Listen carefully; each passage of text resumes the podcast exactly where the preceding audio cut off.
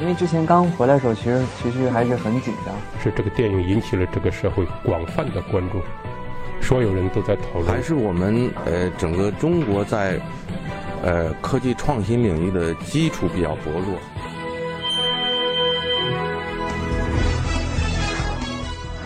影响有影响力的人，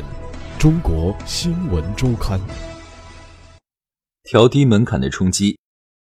眼下，刘立生正在修订最新版《中国高血压防治指南》而忙碌着。这位中国高血压防控工作的老将和他的同行们，目前面临的第一个问题就是美国最新发布的高血压诊断标准。二零一七年十一月，美国心脏协会与美国心脏病学会联合发布了新版高血压防控指南。按照这一指南的规定，高血压的门槛由以往的一百四十九十毫米汞柱下调为一百三十八十毫米汞柱。此前，收缩压在一百二十到一百三十九毫米汞柱，舒张压在八十到九十毫米汞柱之间的血压被称为高血压前期。而新指南取消了这一名称，将其改为高血压一级。这份指南发表在二零一七年十一月的《高血压杂志》和美国心脏病学会杂志上。指南的主要执笔人图兰大学教授保罗·惠尔顿在一份声明中说：“一旦血压升高，很快就会伤及血管，而一旦升高到高血压一级，心血管并发症的发生危险会比血压正常者高出一倍。”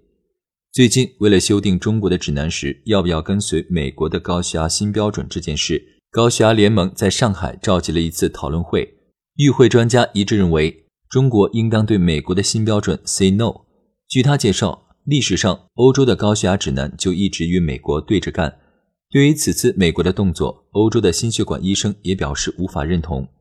要准确理解美国修改高血压的定义这件事，需要稍稍了解一下高血压的发展历史。一九五七年，美国弗莱明汉研究首次定义，当血压大于一百六九十五毫米汞柱时，就是高血压。从此，高血压走进了数字时代。全世界第一部真正意义上的高血压指南是美国于1977年制定的，当时只有薄薄的六页，而四十年后的今天，美国的新版高血压指南篇幅已经达到了史无前例的一百九十二页。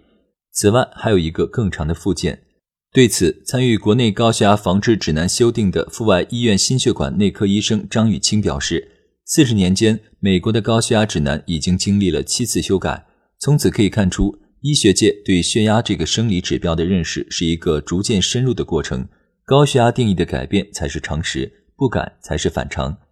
血压本来是一条连续平滑的曲线，你从疾病发展史就能看到，高血压其实是人为界定出来的，它更像是一个管理学意义上的概念。包括张玉清在内的所有专家都反复提到的一句话是：高血压只是一个标志。这句话的意思是。高血压是一种慢性基础病，是许多心血管疾病的危险因素，是人体内一系列病变的冰山一角。一旦得了高血压，就预示着你的心、脑、肾等器官已经开始受到损伤，且即使血压得到控制，这种多器官损伤的进程也依然无法完全控制。多项流行病学和队列研究资料均提示，血压水平从一百一十五、七十五毫米汞柱开始，每升高二十、十毫米汞柱。冠心病死亡和脑卒中死亡率均翻倍升高，而到了一百四十九十毫米汞柱，相关风险会急剧上升。因此，这才将高血压的标准定在了这个点。张雨清说：“调低高血压的门槛对于中国目前而言并不太现实。我们这次修订指南并没有改变高血压定义，但参考美国的这一标准，对于临床上控制血压的目标会更加积极。”据介绍，虽然新版指南会让美国百分之十四的人口新增为高血压患者，但他们当中只有百分之一点九的人需要处方药治疗，因为指南在很大程度上要求高血压患者进行生活方式的调节，同时也呼吁更多的医疗协作以及通过远程医疗对病人进行监测，包括让病人在家里测量血压，以及让病人成为医疗的中心，并强调生活方式的改变最为重要，而不是用药。让美国人改变饮食与健康习惯是不容易的，但医疗界和病人仍应该努力。生活方式的改变是一个挑战，但这是控制高血压的基础，必须抓住它。按照美国心脏协会的计划，他们将开展新一轮的媒体宣传，包括推广新指南，让美国人知道高血压的危险，尤其是在缺乏症状的情况下。美国新版高血压指南虽然调低了高血压的标准，但是并非着眼于药物治疗。而是专门构建了预防高血压饮食方式，包括多吃水果、蔬菜、低脂或无脂饮食、全谷饮食、低钠摄入。该指南同时也提倡节制饮酒，以及每周三次、每次不少于三十分钟的体能锻炼等措施。同时，指南对正确测量血压的方法也进行了说明。令中国医生对美国新指南疑虑重重的原因，更多的还是现实层面上的。复旦大学附属上海华山医院心内科副主任李勇就在一篇评论文章中写道：“考虑到我国各地经济发展基础、卫生资源分配以及医疗保险覆盖的巨大不均衡性，各地高血压的知晓率、治疗率和达标率均差异极大。如果将高血压诊断标准下调，是会对改善我国高血压的治疗和管理激励有利作用，还是反而导致患者、医生以及卫生行政管理部门对控制高血压产生畏难恐惧，反而增大了工作惰性？很多人担心，如果调低高血压标准，将很多原来的健康人定义为高血压病人，会带来医疗费用的大幅上升。对此，高磊表示，对于收缩压在一百三十到一百三十九毫米汞柱。舒张压在八十到八十九毫米汞柱之间的高血压一级患者，新指南推荐首选采用调整生活方式的办法，而非药物来控制血压。但仍有医生质疑说，想要一个人改变生活方式的难度很大，患者对此的依从性会比吃药更差。在这种情况下，患者最终还是会走到用药这条路上来。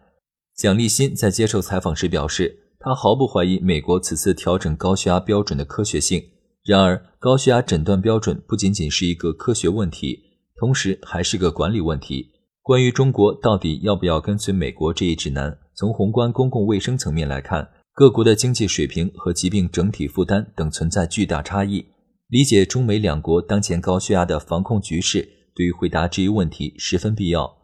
这提示我们需要充分审慎地评估美国指南当下对我国的适用性。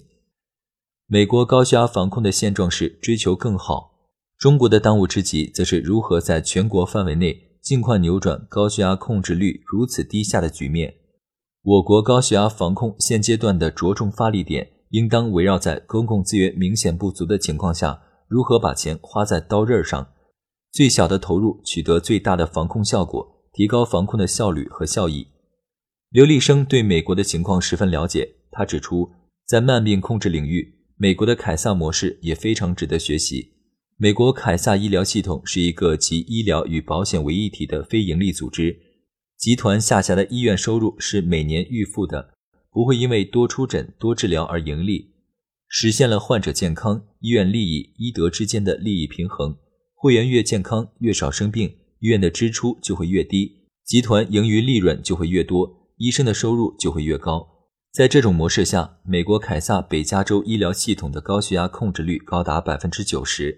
身为知名的心血管医生，胡大一多年来一直公开反对包括滥用支架在内的医疗服务体系，